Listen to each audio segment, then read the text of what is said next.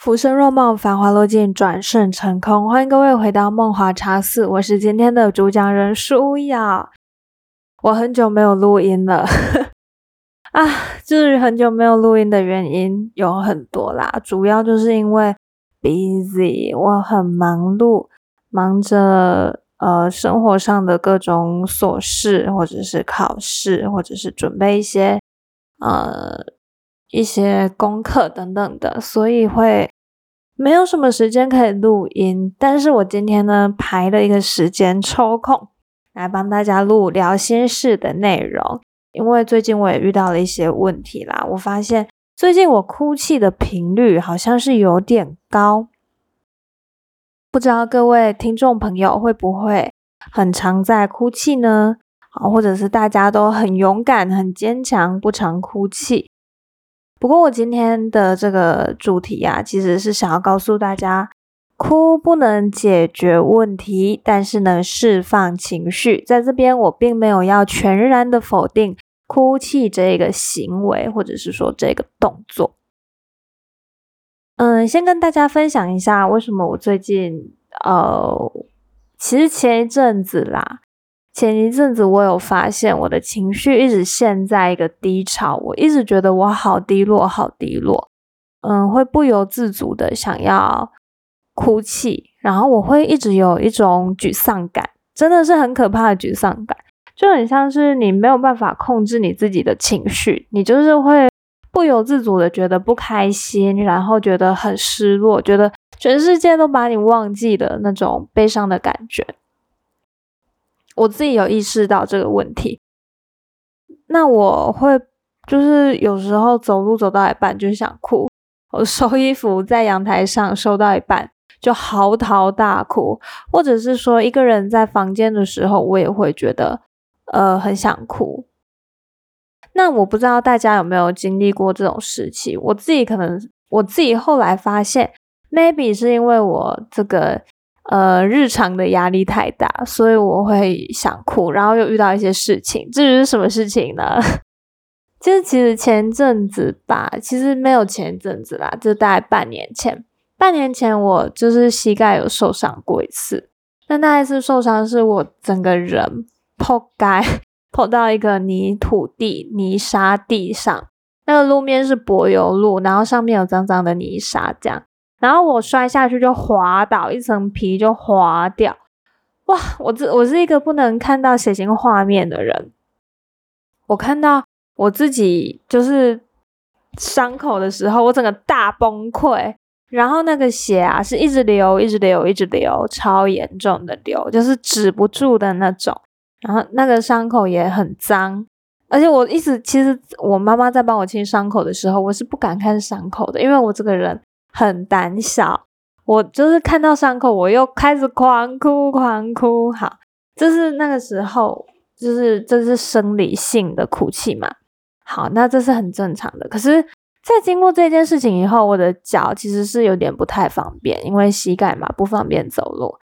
好，在在经过这一件事情之后呢，啊，我就不由自主的会我刚刚的那个反应，就是说，在一个人很安静的时候。洗澡的时候，会突然觉得，哦，自己好可怜，就好想哭。收衣服的时候呢，也会有点情绪崩溃，就想说，好可怜，好想哭，真的会一直有一个低落、悲伤的情绪，或者是说，呃，聊天跟父母聊天聊到一半，突然觉得很委屈，很想哭，就哭了，或者是说，吃饭的时候吃到一半，又觉得好悲伤，好想哭，又哭了。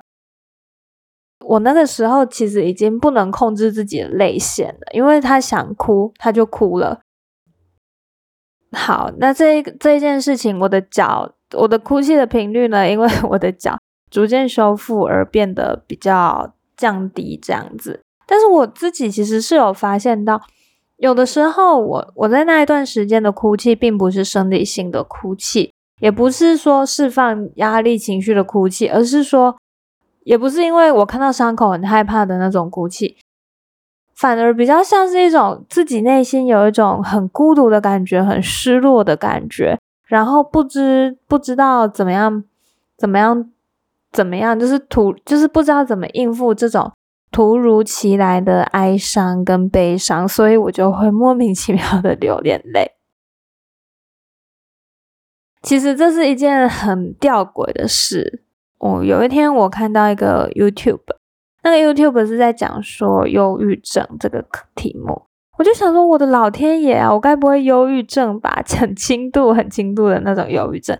因为忧郁症的人，他们知道自己不能忧忧郁，可是他们就会很就是不由自主的沮丧啊、低落啊。这是这个这个状况跟我当时的我是有点像的，所以我就警觉到这件事情。好，所幸后来有恢复。嗯，那最近呢，我又就也不是最近啦，因为节目上架应该已经是很久以后的事。那我的最近不是你们的最近哈。嗯，我最近呢又开始就是又因为一些事情，同一个地方膝盖又受伤，然后这一次的伤是比上一次更严重。嗯，那我因为有点不想回想。我到现在都还不知道我的伤口怎样，我去医院还缝针哎，你们就知道这这个跌倒有跌得多严重。我到现在不知道我的伤口是怎样。那这一次啊，我就是呃，因为这一次受伤，我也是狂哭，因为那个血是流，我不能看到血的，那血是流流流流到我的鞋子上了，流布满我的脚，一直狂流血，血就是一直止不住。那缝针完以后，当然有比较好，可是我还是很害怕。有的时候睡觉睡到一半呢，就开始哭；洗澡 洗到一半又开始哭，会觉得嗯，自己怎么那么可怜，那么悲伤，在同同一个地方又受伤了，脚又受伤，但是伤到右边的膝盖，完全跟上一次一模一样的地方。好，我就是很。失落又很沮丧，然后又有一种啊不由自主的那种悲伤的感觉。我自己有意识到 这是一件很不对劲的事情。好，不过这这种不对劲呢，我后来呢有在想，是不是因为啊我自己的情绪压力需要释放，所以呢我就是有哭泣这样子的行为。开头跟大家分享了我自己的经验嘛，所以今天啊要带带大家认识这个负面情绪，也就是哭泣这个事情。其实哭泣，我我认为它不能解决事情，可是它的确有助于释放一些负面的情绪，或者是说隐藏在我们潜意识里面的一些嗯压力。好，所以我我其实不是说否认哭泣，但是。要有效的哭泣，或者是说有意识的哭泣，或者是说你知道你哭泣了以后，你要做的事情是什么？你要做什么改变？你要怎么样精进自己？所以好，那今天我们就来跟大家介绍几种哭泣的类别。嗯，这个是一个外国的学者发布的，他就是一个嗯演，他就是一个博士啦，一个外国的博士。这个博士啊，他就是呃做了一个研究，那他把眼泪呢归类成三类，分别是基础性眼泪、反射性眼泪跟精神性眼泪。今天呢，我就帮大家介绍一下这三种眼泪，因为其实字面上我们是可以知道哦，这三种眼泪代表什么意义。不过呢，嗯，我们还是举一些例子，让大家更能了解。首先。基础性眼泪，它是人体最基本的眼泪，它会自然的分泌，让眼睛保持湿润。这种基础性眼泪啊，就类似我们滑手机滑太久、看书看太久，眼睛会很干涩。那么，嗯，眼睛很干涩，我们的眼睛就是眨一下、眨一下，它就会分泌出一些泪腺，好，一些眼泪出来，让自己的眼睛不要这么的干燥，好，让眼睛可以保持一个湿润的一个就是这个状态。第二个反射性眼泪，这个反射性眼泪啊，它其实也称为刺激性眼泪。比方说，我们眼睛啊接触到一些啊灰尘、好进沙子、好或者是有一些异物啊，在我们的眼睛里面。以前幼稚园老师都说，哎，眼睛进沙子的时候呢，千万不要去揉眼睛，不要 揉眼睛。我们就把眼睛闭起来，再张开，闭起来，再张开。然后呢，这个我们的眼睛啊，就会分泌一些眼泪。分泌完眼泪之后呢，那个脏东西就会跟随着眼泪一起流出来。这我到现在都还记得。可是，呃，当有沙子进来我的眼睛的时候，我还是会不由自主的想要去揉眼睛。嗯，那这个是反射性眼泪。那最后一个就是精神性眼泪，也就是比较像我刚才这样子的状况。所谓的精神性眼泪啊，它就是与情感相互联系。就是会因为受到情绪的起伏、情绪的影响而流下来的眼泪。比方说，我们考试压力很大，或者是说我们觉得很失落、很沮丧、很低落，这个时候呢，流下来的眼泪就叫做精神性眼泪。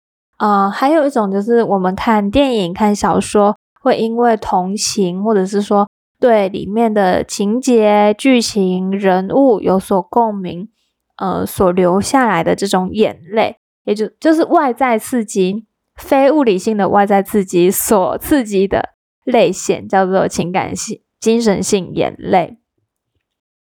那这个其实眼泪啊，不不全然是坏的，因为我还是觉得，哎，现在人现在的人压力很大哦，我们薪水这么少，但是我们要付房租，要付水电，要付 要缴网络费啊，生活各方各面都是需要用到钱，但是。其实我们的薪水并没有这么多，要扣掉一些拉拉杂杂的，每个月能存的钱也不多，能享受的当然也不多，所以其实是压力很大。就物质面来说，那精神面的压力也会有啊。比如说我们在公司的时候啊，有可能跟啊就是同事处不好，或者是你觉得啊自己格格不入，在一个环境里面是格格不入的，这些状况都其实会。会造成自己心理压力很大，尤其是我觉得学生压力也蛮大的吧。我记得我上大学的时候啊，很好笑，我的室友啊，他就是那种平常不读书，那考前才在那里 K 书的那一类型。但是他每次考前一个礼拜啊，就会很紧张，哈，下礼拜要考试了，自己都还没有准备好，要怎么办呢？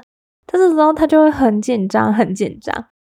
Anyway，他就会开始狂哭，他是真的很严重的那种哭，他哭到我觉得哦，我老天爷啊，他会不会有点太 over 了一点？那怎他怎么哭呢？他是这样子的，他就会开始哀嚎说：“啊，下礼拜要考试了，我都没读，怎么办？”好，那就开始默默的哭，默默的哭。接下来呢，他就会把他的手机打开。打开以后呢，他就会打来给他妈妈说：“妈妈，我要考试了，但是书读不完。”哈，其实书是读，书是啊，广泛的来说，广义的来说，书的确是读不完的。但是狭义的来说，我们如果只要准备这一次的期中考，或者期末考，或者是段考，书一定是读得完的，不可能读不完呐。那只是因为你平常没有 在认真复习，所以才读不完。他其实有点干扰到我，他的哭泣是影响到其他人，所以我就觉得，呃，这种哭泣不太好。你可以哭，你可以释放压力，但是你不可以影响到别人。你说嘛，呃，你一个礼拜哭个两次，我都可以接受。但你每天都哭，一次都哭这么一天又哭这么多次，你的室友当然会觉得很烦躁啊。我那时候其实是有点不开心的，嗯，因为他的哭有点。我知道他压力很大，可是我会希望他可以到外面哭，不要影响到我，因为我也是要期中考嘛，也是要读书。嗯，其实哭，我刚刚有说了嘛，我们不需要太过压抑负面情绪，可是我们要知道我们是为什么来哭，我们要检讨。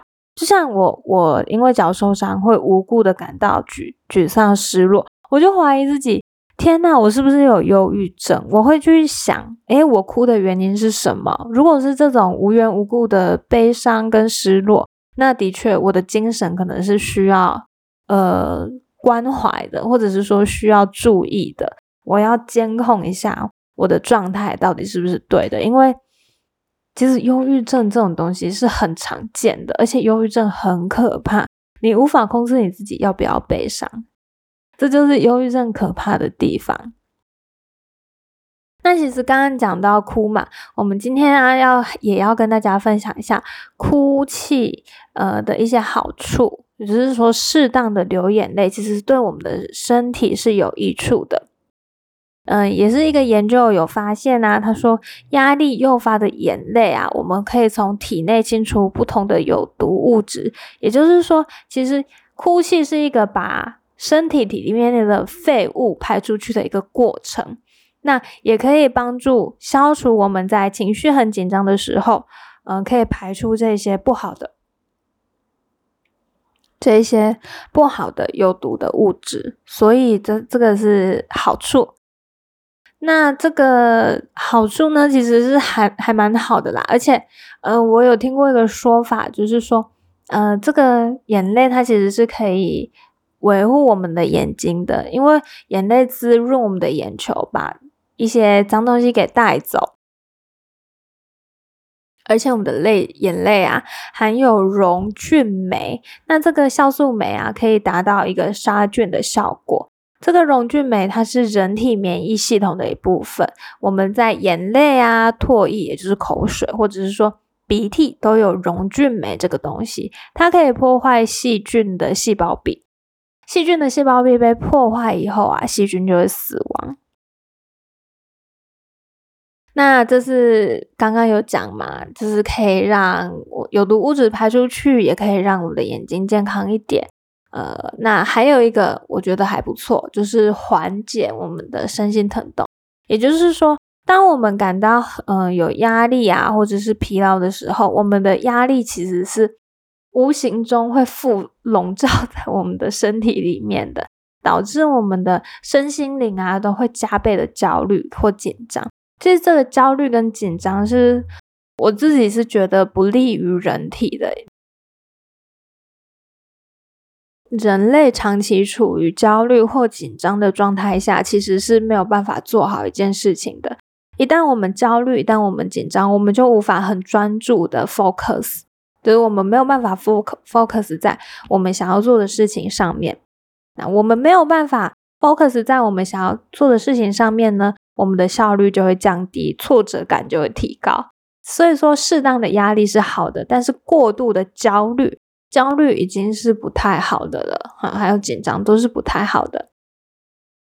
那我们的哭泣啊，其实是可以让我们大脑中的脑内啡增加。脑内啡如果增加，我们就会感到 happy，我们就会觉得啊，哭过以后心情是不是会比较缓和过来？会觉得哦，我们。透过哭泣也把压力给排出去了，其实是有助于整个身体呀跟心灵来减缓呃伤痛或者是疼痛的。每次我都觉得我哭完都觉得哦好像有好一点，世界也没有那么糟糕这样子。好，还有我刚刚有跟大家提到，我哭完的时候啊，我会去想，哎，我这次哭的原因是什么？是到底是因为我疼痛脚膝盖疼痛而哭呢？还是因为我压力太大哭，或者是说我觉得力不从心来哭，这些其实哭是有原因的，也有一些是没有原因的，就是莫名其妙的哭。莫名其妙就是我们无故感到沮丧或低落，这这个时候我们就要比较意识到，哦，或许是我们的身心灵有一些嗯出了一些问题，我们可能要去寻求咨商或者是。心理咨询等等的服务，身心健康好。所以说，哭其实是有好处的，它可以让你审视自己。而且我每次哭完呢，我都会我都会正视我哭泣的原因，然后呢，我会想想，哎，我现在遭遇的困境到底是什么？我我也会更认识自己的情绪，因为我诚实面对自己。我其实不太主张所谓的呃。不要哭，或者是说，呃，隐藏我们的脆弱，隐藏我们的负面情绪。我认为这没有必要。呃，要哭就哭吧，只要你不要影响到其他人，我都觉得这是一件 OK 的事情。或许我们可以在安静的角落，或者说自己的房间里面，呃，哭泣，嚎啕大哭也没关系。但是我们哭完，我们必须要冷静。我们我们冷静以后呢，我们就会思考。这一次的哭泣到底是什么原因？好，那我刚刚有提到嘛，我们知道原因以后，可以让我们自己变得更好，因为我们会改变，我们会精进自己。那有一些是没有原因的哭泣，那也没有关系。没有原因的哭泣，我们就要想想，哎，是不是我的精神方面出了一些问题？呃，现在人，现代的人其实很多都是有一些心理疾病的，但这个心理疾病，我我会觉得我们不需要去污名化它，没有说什么哦，忧郁症一定很糟糕，焦躁郁症一定很不好。压力大就会有，有时候是我们我们无法控制这一些情绪，那我们无法控制的时候呢，我倒是觉得我们可以去寻求帮忙、寻求帮助，或者是说咨询、咨商等等的。呃，近一点的话，你可以找一个朋友，或者是说家人啊，两就是一对一聊天，或者是一对多聊天，这都是好事。那远一点，你不想要把这个。负面情绪影响到其他人的话，可以去身心健康科挂号，或者是说寻求一些社区的、学校的心理咨商服务、医院的心理咨商服务，或者是说，呃，外面有一些诊所也有一些心理咨商服务。我觉得这都是一件很好的事情。我们要正视自己的负面情绪，正视自己的压力来源，我们才有办法改善我们的生活。总没有人是希望把生活越过越糟糕的吧？我们都希望我们的生活能够越来越好，不可能是越来越糟糕的吧？好，如果你会觉得你希望你的生活变得越来越糟糕，那我觉得 好像也是有点问题啦。嗯，好。总而言之啊，我在这一集里面想要告诉到大家的就是说。有时候，如果你觉得很难过的时候，眼泪想流下来的时候，就哭吧，真的就哭吧，没有关系的。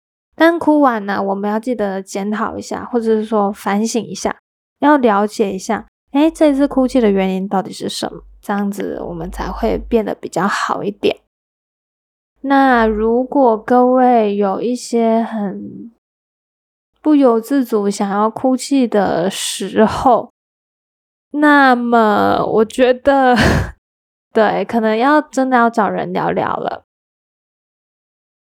总之啊，我们不要压抑自己的情绪，因为生活已经很苦了，我们不要再让自己更苦。